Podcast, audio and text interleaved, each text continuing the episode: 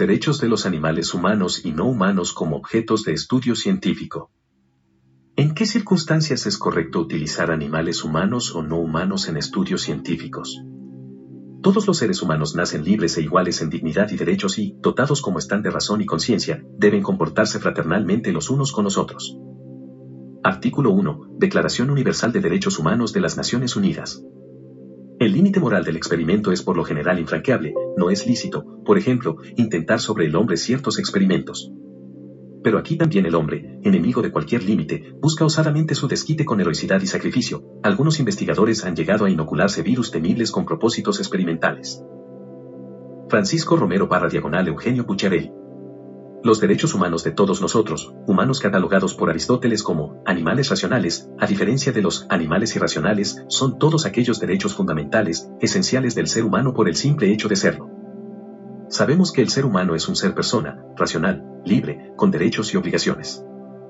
Por el hecho de ser una persona humana deja de ser un simple individuo, como todos los demás, sino que es único, irrepetible e intransferible.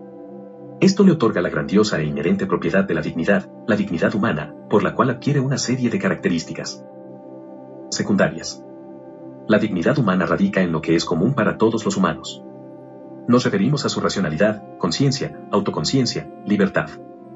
De ahí que la dignidad del ser humano sea tan valiosa y duradera ya que es universal, válida y aplicable para todos los seres humanos, hombres y mujeres, incondicional e incomparable, en cuanto que no está condicionada o limitada a ninguna clase social, sin importar pobreza, riqueza, linaje, nacionalidad, etc. No admite equivalente, ya que no se puede intercambiar por otra cosa como se hace con la compra o trueque de objetos o mercancías. La dignidad hace de la persona un sujeto, más no un simple objeto, un fin en sí mismo, más no un medio para conseguir otros fines, un ente dotado de racionalidad que lo hace capaz de pensar, discernir y elegir sobre lo bueno o lo malo, entre lo mejor o lo peor, entre lo valioso y lo carente de valor. La dignidad conlleva tanto al cuidado y defensa de nuestro cuerpo, como al de nuestros proyectos, ideales, convicciones y valores. Por dignidad, no podemos permitir que se nos ofenda, que se pisoteen nuestros derechos o valores, que se abuse de nuestro cuerpo, pudiendo evitarlo. Permitir esto equivale a no defender nuestra dignidad. Pues bien, de estas características inherentes esenciales imprescindibles de cualquier ser humano, se fundamentan, a su vez, los derechos humanos. Es por ello que podemos afirmar que estos son también universales, incondicionales, pero, además, innegociables, ya que no podrá haber regateo alguno para que se cumplan, prioritarios, en cuanto que deben ser protegidos y observados de manera prioritaria por cualquier organismo gubernamental cuando entran en conflicto con otros derechos.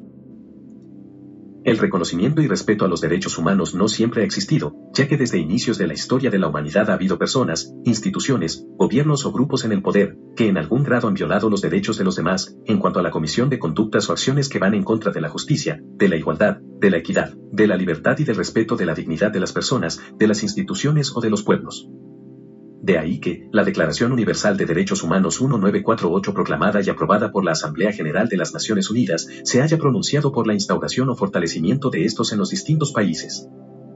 Pero hay que aclarar que dicha declaración no surgió de la noche a la mañana, sino que le presidieron la intervención ya de personajes, luchas y movimientos sociales.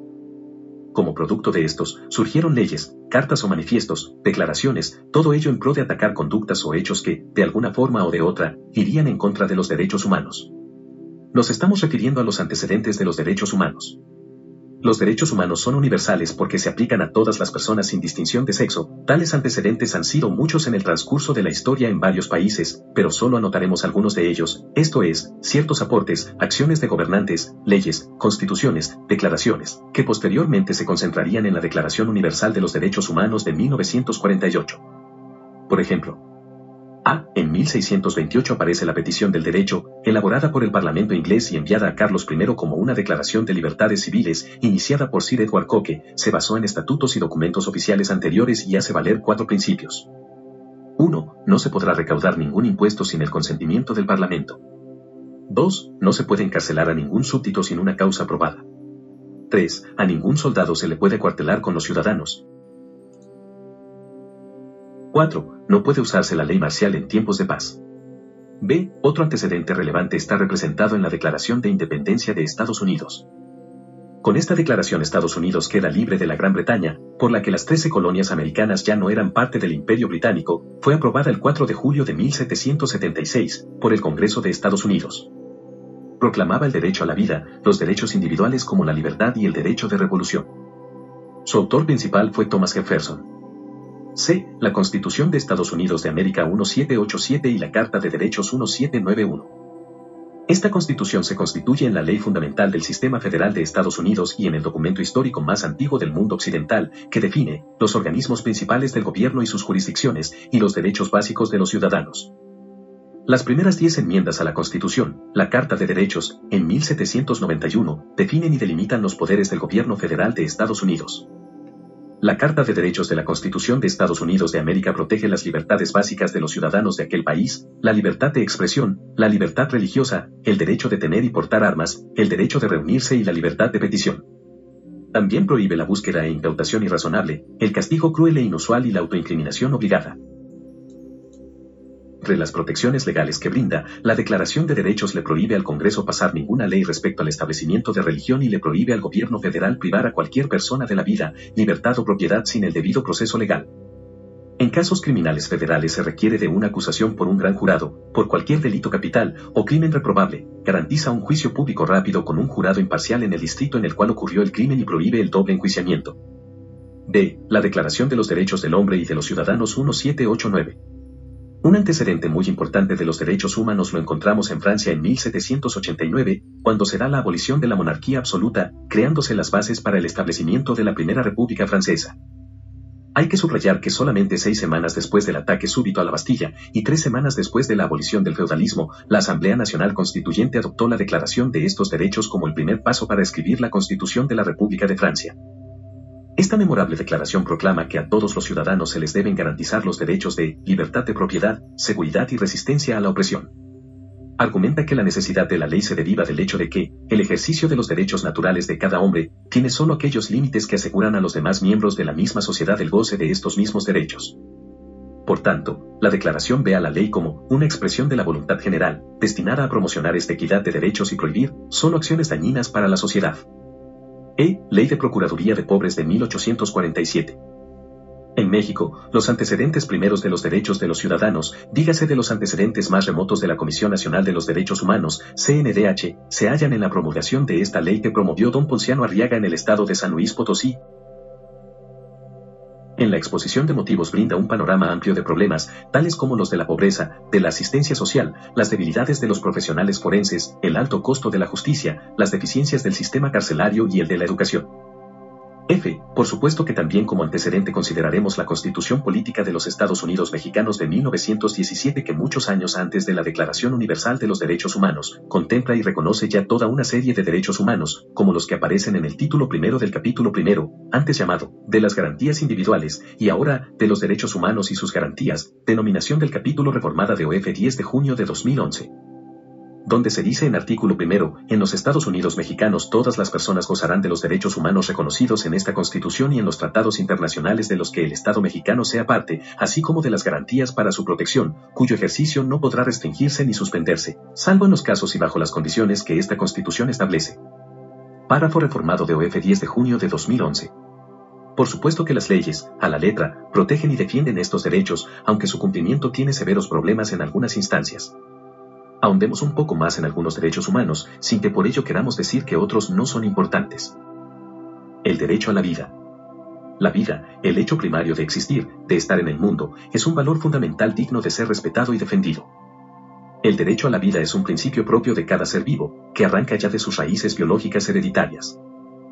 No solo este derecho es privativo de los animales humanos y los no humanos, así como seres vivos del reino vegetal que cohabitan todos en nuestro planeta. En particular la vida humana comprende varias dimensiones, vida orgánica, vida psíquica y vida moral, las cuales reclaman favorecer la salud, posibilitar el desarrollo mental de las personas y respetar la dignidad y la autonomía de los individuos.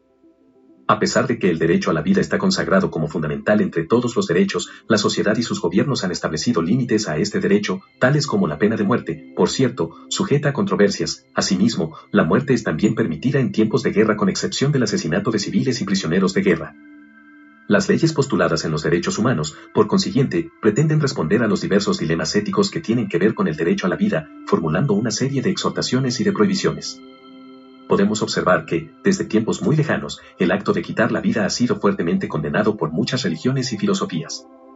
Por su parte, las leyes internacionales de derechos humanos han pugnado por hacer respetar estos derechos considerados inviolables mediante varios tratados, como la Declaración Universal de los Derechos Humanos, que se verá más adelante.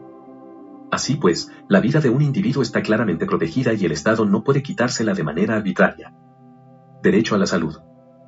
La salud es un derecho de vital importancia. El disfrute de la vida tiene sin duda como condición prioritaria la salud. La Organización Mundial de la Salud define a la salud como un estado de completo bienestar físico, mental y social. Esta definición sin duda entraña un ideal loable que orienta a las instituciones en la búsqueda siempre permanente del mayor bienestar posible. El párrafo cuarto del artículo 4 de nuestra Constitución Política dispone, toda persona tiene derecho a la protección de la salud. La ley definirá las bases y modalidades para el acceso a los servicios de salud. En México es la Secretaría de Salud la encargada de coordinar dichos servicios sanitarios y de administrar las instituciones de salubridad y asistencia. Pero en los países en desarrollo o emergentes, la pobreza y la salud se relacionan, influyendo la primera en la segunda. Quienes viven en un medio insalubre, careciendo de agua, drenaje, con viviendas inadecuadas, y agregándose a esto una mala alimentación, padecerán como consecuencia múltiples enfermedades, infecciones intestinales, cólera, entre otras. Por otra parte, por ejemplo, en México, unidades del sector salud no siempre cuentan con las instalaciones adecuadas, el instrumental suficiente y actualizado, la atención sensible y humanitaria hacia los pacientes. Es triste que, por falta de presupuesto o por falta de voluntad, existan deficiencias ya en la práctica de terapias, cirugías, análisis clínicos o en la distribución suficiente y adecuada de medicamentos. Derecho a la libertad. Recordemos que la libertad es uno de los valores primordiales e imprescindibles de los derechos humanos y de la democracia. En el siglo XVIII, en la época de la Ilustración, el filósofo ginebrino Jean-Jacques Rousseau proclamaba que el hombre ha nacido libre y por todas partes está encadenado, por lo cual la sociedad civil deberá edificarse sobre bases que sean capaces de fundamentar y al mismo tiempo de garantizar la libertad y la igualdad de los individuos. En realidad, la libertad ha sido en el transcurso de la historia un ideal a conquistar, por lo cual se han llevado a cabo numerosas luchas sociales para lograrla. Estas luchas se han hecho expresas bajo diversas modalidades, ya sea como movimientos políticos en contra de regímenes opresores, ya como guerras de liberación nacional que pugnan por su independencia ante países invasores, o bien como diversos movimientos sociales y sindicales que se pronuncian para hacer valer sus peculiares manifestaciones de libertad. De expresión, de culto, de tránsito, o reunión, de diversidad sexual, etc. Es nuevamente en nuestra Constitución donde encontramos plasmado este ideal de libertad como un derecho inalienable que se expresa en diversas modalidades consagradas en diferentes artículos como los siguientes y que en esencia dice. Artículo primero. Está prohibida la esclavitud en los Estados Unidos mexicanos. Los esclavos del extranjero que entren al territorio nacional alcanzarán, por este solo hecho, su libertad y la protección de las leyes. Artículo sexto. La manifestación de las ideas no será objeto de ninguna inquisición judicial o administrativa, sino en el caso de que ataque a la moral, los derechos de tercero, provoque algún delito o perturbe el orden público. Artículo 7. Es inviolable la libertad de escribir y publicar escritos sobre cualquier materia. Ninguna ley ni autoridad puede establecer la previa censura, ni exigir fianza a los autores o impresores, ni coartar la libertad de imprenta. Artículo 9. No se podrá coartar el derecho de asociarse o reunirse pacíficamente con cualquier objeto lícito, pero solamente los ciudadanos de la República podrán hacerlo para tomar parte en los asuntos políticos del país. Derecho a la educación. Sin duda uno de los derechos humanos se hacen patentes en los artículos que conforman la Constitución de los Estados Unidos mexicanos. De particular interés es el artículo tercero que establece el acceso a la educación para todos los mexicanos, suprimiendo diferencias económicas y sociales en las escuelas donde ésta se imparte. La educación será democrática, considerando a la democracia no solamente como una estructura jurídica y un régimen político o forma de gobierno, sino como un sistema de vida fundado en el constante mejoramiento económico, social y cultural del pueblo. El hecho de que la educación sea patrimonio de todos los seres humanos, hombres y mujeres, constituye un deber de la sociedad y del Estado, ya que la ignorancia es una forma de esclavitud. En este sentido, el derecho a la educación es genuinamente democrático, recordemos que en tiempos pasados solo los privilegiados tenían acceso a la enseñanza, mientras que las mayorías vivían al margen de sus beneficios. Acorde con el espíritu democrático que lo sustenta, el artículo tercero constitucional establece una serie de principios fundamentales en los cuales se señala que la educación debe ser a. laica, lo cual significa que es ajena a todo credo religioso. b. gratuita, en cuanto que la educación que el Estado imparta no tendrá costo alguno. C. Democrática, es decir, que promueve el desarrollo de todos los ciudadanos en lo económico, social y cultural. D. Nacional. Significa que debe proteger a todos los intereses de la patria. E. Social con lo que se indica que, además del respeto a la persona como individuo debe enseñarse el aprecio a la familia y el sentido de solidaridad con los demás, así como los principios de igualdad y fraternidad con todos los hombres y mujeres. Aunado a estos principios figuran, sobre todo en los niveles superiores de educación, la libertad de cátedra que garantiza la pluralidad, difusión de las ideas y métodos de enseñanza, así como la autonomía de las universidades e instituciones de enseñanza superior lo que implica el manejo interno de su personal académico y administrativo, de acuerdo con los principios que establece la propia Constitución para los trabajadores en general y la ley reglamentaria. Asimismo, supone la administración del patrimonio, o sea, de los recursos económicos con que esas instituciones cuentan para el cumplimiento de sus finalidades importantes. Derecho a la vivienda. La vivienda es otro de los derechos fundamentales de todos los ciudadanos. Fue en 1983 cuando se reconoce en el artículo cuarto constitucional que toda familia tiene derecho a disfrutar de vivienda digna y decorosa. La ley establecerá los instrumentos y apoyos necesarios con el fin de alcanzar tal objetivo. Derecho a la propiedad. Este derecho es fundamental en los regímenes liberales. Uno de sus grandes teóricos, el filósofo inglés John Locke, 1632 a 1704, postulaba la existencia de un derecho natural en el que todo hombre tiene, por naturaleza, derecho a la conservación de su vida, derecho a la libertad y sobre todo el derecho a la propiedad. Así como el ser humano tiene el deber y el derecho de la propia conservación, tiene derecho a todo aquello que le es necesario para este fin. Dios, según Locke, ha dado a los hombres la tierra y todo lo que hay en ella para que les proporcione sustento y bienestar. Sin embargo, este derecho perfectamente consagrado en el orden natural, debería ser legitimado en el orden humano o lo que hoy llamamos Estado de Derecho. En el ámbito del derecho, la propiedad se define como el poder directo e inmediato sobre un objeto o bien, por el que se atribuye a su titular la capacidad de disponer del mismo, sin más limitaciones que las que imponga la ley. Es el derecho real que implica el ejercicio de las facultades jurídicas más amplias que el ordenamiento jurídico concede sobre un bien.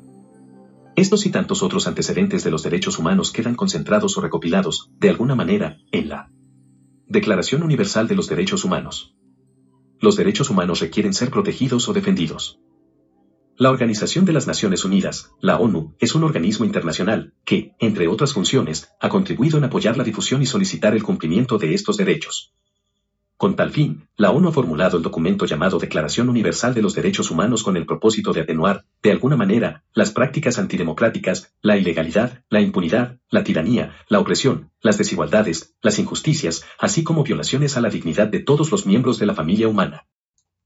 Fue en su Asamblea General, 217, cuando la ONU aprobó el actual emblema de la Organización de las Naciones y proclamó dicha declaración el 10 de diciembre de 1948.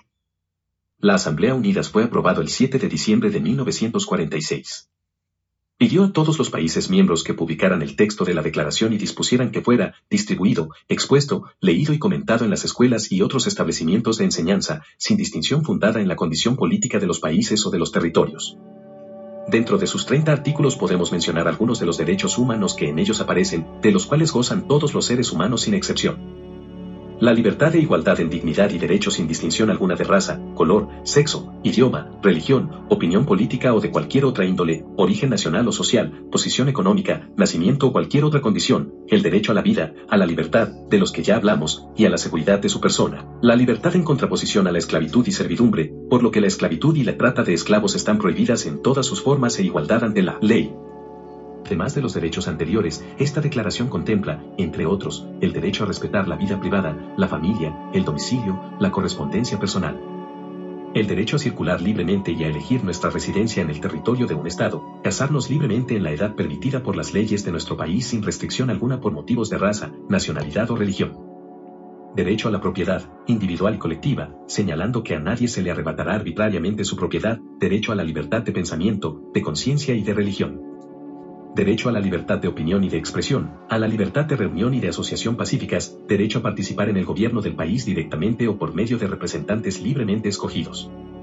Derecho al voto voluntario y secreto para hombres y mujeres en las elecciones legales, así como el derecho a la seguridad social, manifestada en la salud, en la cultura, en el trabajo, en la educación, derecho a recibir un salario justo, aun cuando la Declaración de los Derechos Humanos postula derechos y libertades tan importantes y constructivas para el desarrollo de los pueblos, no obstante, estos no se cumplen, por lo menos a cabalidad.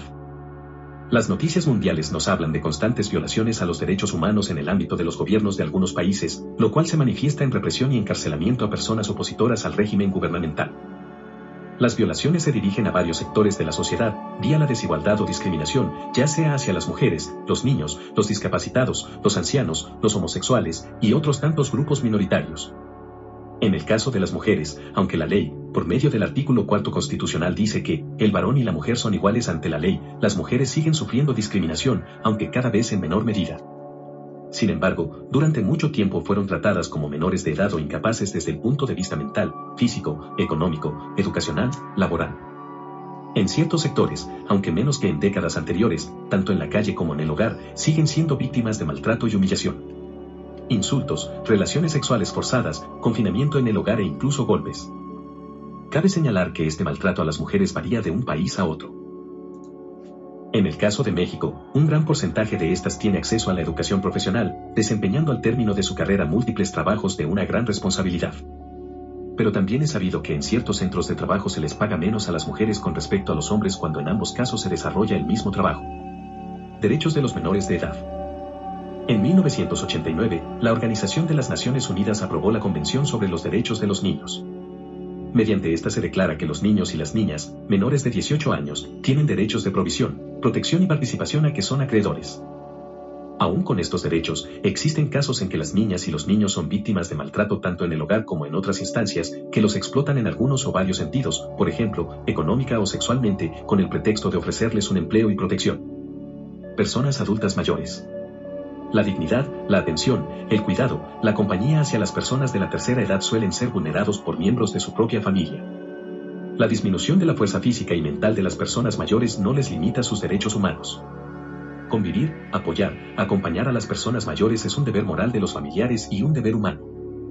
Así, la Organización de las Naciones Unidas en 1991 aprobó una serie de principios a favor de las personas, mujeres y hombres de edad avanzada.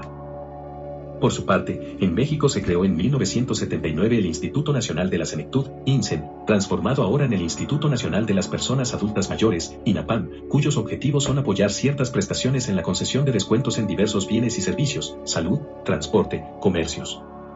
Las personas discapacitadas, las que tienen alguna condición de disminución de sus capacidades físicas, mentales o sensoriales, que les impiden realizar múltiples actividades de manera normal, tienen a su favor varias declaraciones que procuran el derecho a la igualdad de oportunidades y la no discriminación.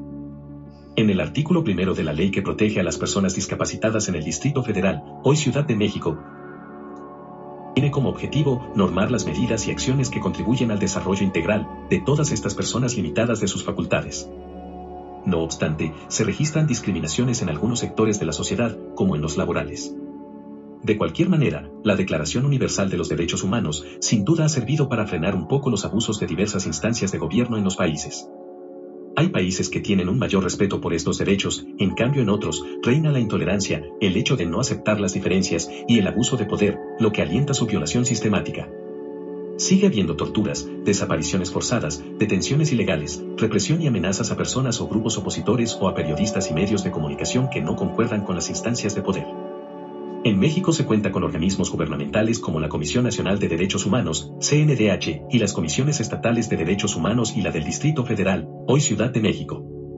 Unas y otras reciben denuncias de violaciones a estos derechos, investigan los casos y emiten recomendaciones a las instancias transgresoras. Hoy, la Comisión Nacional de los Derechos Humanos es un organismo autónomo, con personalidad jurídica y patrimonio propios, creada en 1990, por decreto presidencial, para promover y vigilar que las instituciones gubernamentales cumplan con sus obligaciones y promover, defender y respetar los derechos humanos. Pero antes de que esta naciera, se crearon en México varios organismos que solo mencionaremos a partir de los datos aportados por la misma comisión en su documento de la página electrónica http diagonal diagonal www.cndh.org.mx diagonal antecedentes como ya habíamos notado, los antecedentes más lejanos de la Comisión Nacional de los Derechos Humanos en México se encuentran en el siglo XIX, con la promulgación de la Ley de Procuraduría de Pobres de 1847, que promovió don Ponciano Arriaga en el estado de San Luis Potosí. Pero es hasta la segunda mitad del siglo XX que comienzan a surgir diversos órganos públicos que tienen como finalidad proteger los derechos de los gobernados frente al poder público. Solo mencionaremos a continuación algunos de ellos. La Procuraduría Federal del Consumidor 1975 teniendo como finalidad la defensa de los derechos de los individuos, pero no necesariamente frente al poder público. Dirección para la Defensa de los Derechos Humanos 1979 en el Estado de Nuevo León, Ley Orgánica Municipal de Coulima 1984, la Defensoría de los Derechos Universitarios de la UNAM 1985. Procuraduría para la Defensa del Indígena Como podemos observar, son muchos los decretos, leyes y normas, aunque en el estado de Oaxaca, 1986 y 1987, la Procuraduría son muchas veces no se cumplen en grado satisfactorio por diversos motivos. En el entonces Departamento del Distrito Federal, la Comisión Nacional de los Derechos Humanos 1999, institución que con plena autonomía de gestión y presupuestaria, es la que actualmente opera en la República Mexicana. A pesar de la existencia de todos estos organismos defensores de los derechos humanos y las constituciones y leyes de los diferentes países, los derechos humanos siguen siendo violados, en alguna medida, en diversas instancias gubernamentales. ¿Nos podemos preguntar a qué se deberá esto? Tal vez tiene que ver con a. Malos funcionarios que actúan en distintas instituciones y que con su negligencia e impunidad permiten la violación de estos derechos. B. Falta de instrumentos de vigilancia o de inteligencia para detectar oportunamente los espacios de su quebranto. C. Corrupción y falta de principios morales que dirijan la conducta de los servidores públicos. D. Contravención de intereses económicos, políticos o de poder, tan arraigados y poderosos que ello representa pérdidas cuantiosas. En fin, existen muchas razones por las cuales los derechos humanos pueden ser violados, pero si podemos estar seguros que una de las causas fundamentales de su violación radica en la corrupción, la impunidad y en la deshonestidad, la falta de principios y valores morales que orientarían la conducta justa de todas las instancias que debería cumplir con la práctica de estos importantes derechos. Para ilustrar lo anterior expondremos los siguientes datos de la CNDH. El titular de la CNDH en México en su informe del 2016 expuso muchísimos temas en las 159 páginas de que consta dicho informe. Para nuestro propósito, simplemente rescatamos algunos datos que corresponden a violaciones de los derechos humanos. Los derechos humanos enfrentaron un entorno complejo ocasionado, entre otras cosas, por el aumento en la impunidad, corrupción, violencia e inseguridad, en donde persiste la desigualdad, así como la indiferencia y la ineficacia administrativa. 61.661 personas acudieron a este organismo nacional, por estimar violentados sus derechos fundamentales por algún acto de autoridad se inició el trámite de 25.233 nuevos expedientes, de los cuales 9.408 correspondieron a quejas, 7.838 a orientaciones directas, 7.430 remisiones a organismos locales o especializados y 557 inconformidades o quejas. Fueron 10 organismos federales con mayor número de quejas de parte de los ciudadanos, dentro de las cuales una rebasó las 2.000 quejas y otra rebasó las 1.500, y la que menos tuvo fue de 247 quejas. Por supuesto que sería muy extenso mencionar en este espacio todas las quejas y recomendaciones hechas por esta comisión al resto de instancias federales y mucho menos a organismos estatales o municipales.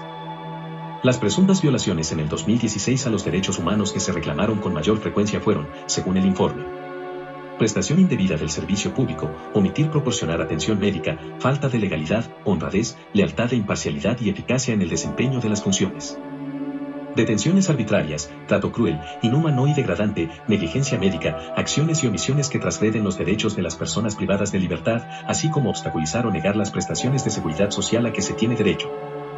Además, acciones o omisiones que transgreden los derechos de los migrantes y de sus familias, así como prestar indebidamente el servicio de educación. Estos datos nos revelan que todavía hay mucho por hacer en contra de las violaciones de los derechos humanos. En términos generales, el tema de los derechos humanos que hemos considerado da pie para que nos preguntemos. ¿En qué circunstancias es correcto utilizar animales humanos y no humanos para llevar a cabo estudios científicos? Esta cuestión se refiere básicamente a los estudios basados en la experimentación realizada en estos dos tipos de seres. Uno, en los que estamos incluidos todos los que nos llamamos humanos, 2. En el resto de los animales no humanos, pero que comparten con nosotros algunas características como la vida, la sensibilidad y tantas otras funciones biológicas, sobre todo en animales no humanos superiores. Tenderemos por experimentación todos aquellos procedimientos propios de las ciencias naturales, experimentales y de las tecnologías por los cuales se reproduce de manera intencional un fenómeno, cualquier cosa, situación o circunstancia, o se interviene sobre él cuantas veces sean necesarias para colocarlo en condiciones más apropiadas de estudio u observación. Es muy común que se lleven a efecto los experimentos en laboratorios, ya en los centros educativos o en cualquier laboratorio científico especializado en algún campo del saber, pero incluso cualquiera de nosotros podemos realizar experimentos sencillos hasta en nuestra casa, sin necesidad de contar con un lugar exprofeso para ello. Realizar experimentos con el reino mineral y vegetal ha sido muy frecuente en el transcurso de la historia de la ciencia y además algo libre de todo juicio moral, jurídico o religioso. Pero llevarlos a efecto usando seres humanos, en sus órganos o funciones tanto biológicas como psíquicas o mentales, es algo que se ha prestado a abusos y prácticas crueles e inhumanas.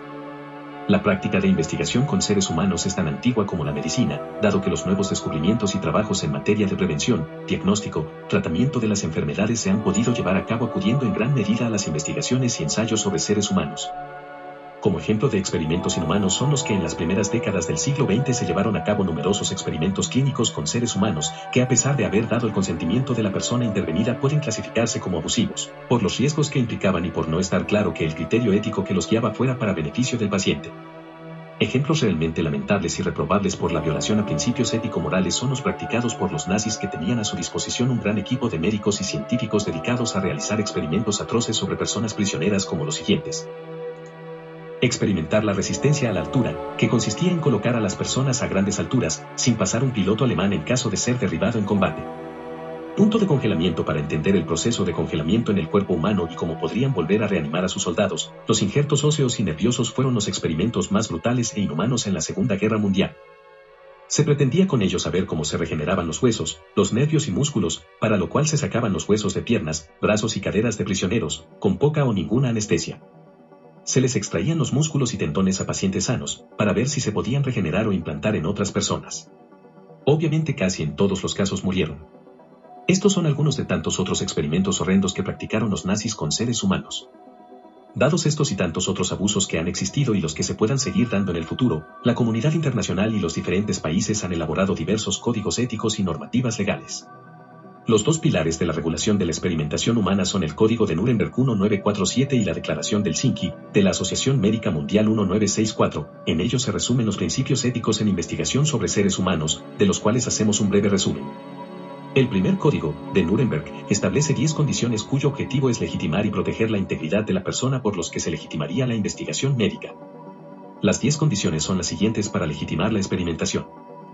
1. El consentimiento voluntario del sujeto que participa en el experimento o ensayo, consentimiento desprovisto de cualquier tipo de fraude, engaño, y provisto de suficiente conocimiento y comprensión de las implicaciones que le permitan tomar una decisión razonable e informada para percatarse de la naturaleza, duración y fines del experimento, el método y los medios con los que será realizado, así como todos los inconvenientes y riesgos que pueden ser esperados razonablemente y los efectos sobre su salud. 2. Debe ser tal que den resultados provechosos para el beneficio de la sociedad, no sea obtenible por otros métodos o medios, y no debe ser de naturaleza aleatoria o innecesaria. 3. Tendrá que ser proyectado y basado sobre los resultados de experimentación animal y el conocimiento de la historia natural de la enfermedad o de otro problema bajo estudio que justifiquen la realización del experimento. 4. Será realizado de tal forma que se evite todo sufrimiento físico y mental innecesario y todo daño. 5. No habrá que practicarse ningún experimento cuando exista una razón a priori que lleve a suponer que pueda sobrevenir muerte o daño que lleve a una incapacitación, excepto, quizás en aquellos experimentos en que los médicos experimentales sirven también como sujetos. 6. El grado de riesgo que ha de ser tomado no debe exceder nunca el determinado por la importancia humanitaria del problema que ha de ser resuelto con el experimento. 7. Han de realizarse preparaciones propias y proveerse de facilidades adecuadas para proteger al sujeto de experimentación contra posibilidades, incluso remotas, de daño, incapacitación o muerte. 8. El experimento debe ser realizado únicamente por personas científicamente calificadas. Debe exigirse durante todas las etapas del experimento el mayor grado de experiencia, pericia y cuidado en aquellos que realizan o están implicados en dicho experimento. 9. Durante el curso del experimento, el sujeto humano debe estar en libertad de interrumpirlo si ha alcanzado un estado físico o mental en que la continuación del experimento le parezca imposible.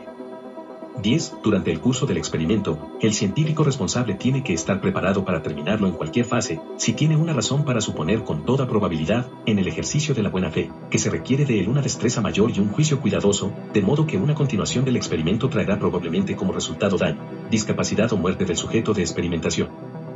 Por su parte, la declaración del SINCI de la Asociación Médica Mundial 1964, la cual establece pautas éticas para los médicos que realizan investigación biomédica clínica y no clínica, y estipula, entre sus diversas reglas, la obligatoriedad de obtener el consentimiento informado de las personas que participan en la investigación.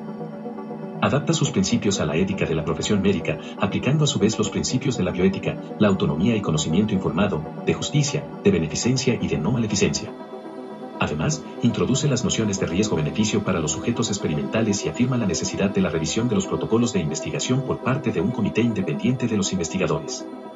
Es conveniente anotar que no solo el investigador, el cuerpo médico serán los encargados de asumir la responsabilidad de un experimento, sino que se añade la protección y vigilancia de un comité de ética, CDE, independiente que deberá dar su parecer sobre el protocolo de la experimentación, el cual analizará desde la ética las condiciones en que se obtiene el consentimiento informado, la magnitud de los riesgos y beneficios calculados y las garantías de seguridad incorporadas en el proyecto.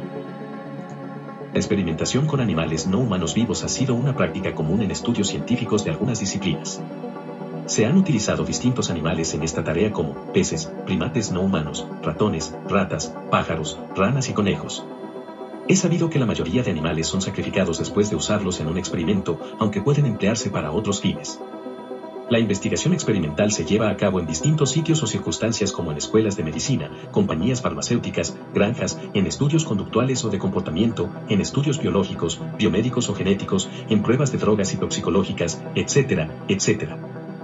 La experimentación animal sin restricción alguna pareciera ser permitida por lo menos en sectores científicos partidarios de una postura cientificista que defiende la llamada neutralidad de la investigación científica que justifica perfectamente la experimentación en animales no humanos, dado que lo que importa en esta postura de la ciencia es su progreso y desarrollo y estos se han visto favorecidos ampliamente por los experimentos en animales, para luego por ciertas analogías acertadas o no, aplicarlos a la medicina de los humanos, pero sin considerar el grado y los métodos empleados, y en donde además los juicios ético-morales tienen poca o ninguna Por su parte, los defensores de los derechos de los animales se oponen a la experimentación animal, argumentando que existen alternativas a la experimentación con animales y motivos éticos en contra. Al hablar de animales, nos estamos refiriendo al resto de los animales, es decir, a los animales no humanos, que no tienen la capacidad de pensar, desde las lombrices o las ranas hasta los elefantes o los chimpancés, aunque entre ellos exista una gran diferenciación en cuanto a su estructura y complejidad orgánica, también en cuanto a instintos, intereses, tamaño, funciones, fuerza y capacidad de convivencia y comunicación con los seres humanos. No es lo mismo, por ejemplo, la capacidad de convivencia y comunicación de un perro y de una pulga con nosotros los humanos. Es obvio que la relación del perro con el hombre se da de una manera muy familiar y entendible hasta cierto punto, en donde se suscitan incluso relaciones de afecto. Pero también se dan relaciones laborales o de salvamento. Pensemos en los perros adiestrados para desarrollar trabajos de detección de cadáveres sepultados bajo escombros. Hablar de los derechos de los animales ha sido un asunto un tanto controvertido. Algunos han pensado que los derechos solo les son reservados a las personas, las cuales están dotadas, además de sensibilidad, de inteligencia, de capacidad de reclamo, de lenguaje articulado, de cultura, de sentido de bien, del mal, del pasado, del presente y del futuro. Otros han pensado que a pesar de que los animales no posean ciertas capacidades propias del ser humano, sin embargo, son dignos de que se les respeten ciertos derechos. Pero, ¿en qué sentido podemos hablar de los derechos de los animales no humanos? La respuesta consiste en poner límites a comportamientos humanos incorrectos con respecto a la relación y trato con los animales, ya sea por desatención para evitar el sufrimiento por efectos ambientales, enfermedad, hambre, sed, crueldad, muerte lenta e innecesaria, peleas de animales en que se juegan la vida, de gallos, perros. En cuanto a las corridas de toros es un asunto que tendrá que discutirse, aunque el peso de la tradición y los intereses económicos han favorecido que se sigan practicando. En España, sur de Francia y en algunos países de América Latina, incluyendo México, se practican estos espectáculos sangrientos, ya que, por un lado, se mata a los toros y por el otro, se pone en peligro la integridad física de los toreros o su propia vida. He sabido también los métodos dolorosos y lentos que se practican aún en muchos rastros en la matanza de animales para la alimentación humana. El maltrato a los animales se puede manifestar también por la falta de cuidado en las condiciones de vida de los animales en los circos, granjas de producción intensiva, en zoológicos o en los hogares. Muchos animales siguen estando al servicio de nosotros los humanos, ya como instrumentos de carga o transporte, camellos, caballos, burros, etc., o como guardianes, perros, o como mascotas de compañía, perros, gatos, etc., pero por desgracia, muchas veces sus dueños no reconocen estos importantes apoyos. Lejos de ello, descuidan su alimentación, los golpean o los someten a trabajos excesivos. La pesca o cacería clandestina e incontrolada de animales, sobre todo en peligro de extinción, el venado cola de caballo, el lobo mexicano, borrego cimarrón, la tortuga marina, el conejo teporingo, etc., son prácticas que perjudican el equilibrio de la biodiversidad. Por otro lado, los experimentos bajo condiciones inadecuadas, al producirles dolores excesivos, vivisección, mutilación, administración de sustancias tóxicas, muerte, han representado también conductas incorrectas e inmorales en su contra.